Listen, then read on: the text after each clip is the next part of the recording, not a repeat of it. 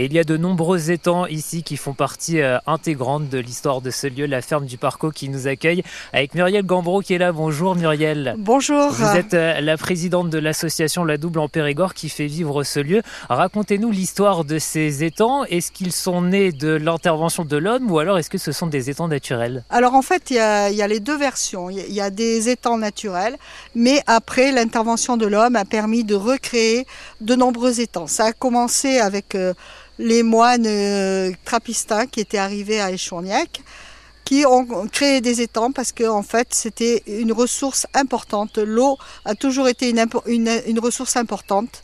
Ça servait pour abreuver les animaux, pour boire bien sûr, et pour les poissons parce que la pisciculture a été un moment important dans notre région. Donc il fallait dompter l'eau en quelque sorte parce que c'était une zone marécageuse ici en plein cœur de la forêt de la Double. Ça a commencé avec une, la création des étangs parce qu'on était dans une magnifique forêt qui était une belle forêt euh, avec des, des chênes. Malheureusement, ces chênes euh, ont attiré des personnes. En particulier, ça a commencé il y a très longtemps sous Colbert, où euh, ces beaux fûts de chêne pouvaient servir pour faire des bateaux pour euh, la marine. Donc on les a coupés, on s'est dit on, on va les, les a utiliser. coupés.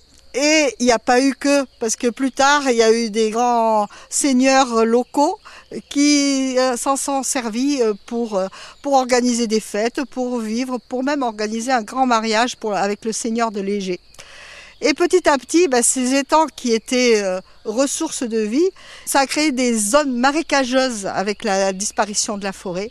Et c'est devenu un, une contrée très malsaine la disparition des arbres ont créé des zones marécageuses qu'on appelle les noves et est apparu le paludisme.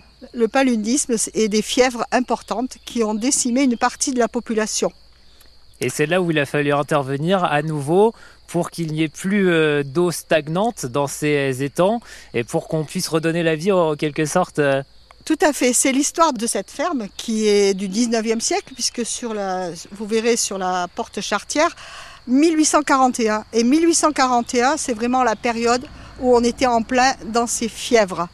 Alors il y, a, y a un roman que tout le monde connaît d'Eugène Leroy, L'ennemi de la mort, qui retrace bien ce trajet euh, qu'ont fait certains médecins. Et la solution qui a été trouvée, c'était cette fois d'assécher ces étangs pour euh, justement essayer de libérer la terre. L'eau n'était plus absorbée par les racines de ces arbres. Bon, aujourd'hui, on a quand même remis de l'eau hein, dans ces étangs. Alors après, il y a eu une nouvelle politique qui est maintenant de remettre en état ces étangs parce qu'ils ont leur importance encore. Une grande partie la pisciculture et une partie agrément et pêche. Voilà. Et on peut venir les découvrir en public dans ce lieu magnifique, la ferme du Parcours, avec un parcours pédagogique aussi. Il y a une mare pédagogique qui permet euh, de s'initier notamment euh, à la biodiversité, à l'écosystème de cette forêt de la Doube. Je propose qu'on aille euh, la découvrir, cette mare, Oui, Muriel plaisir. ensemble. On y va, c'est parti.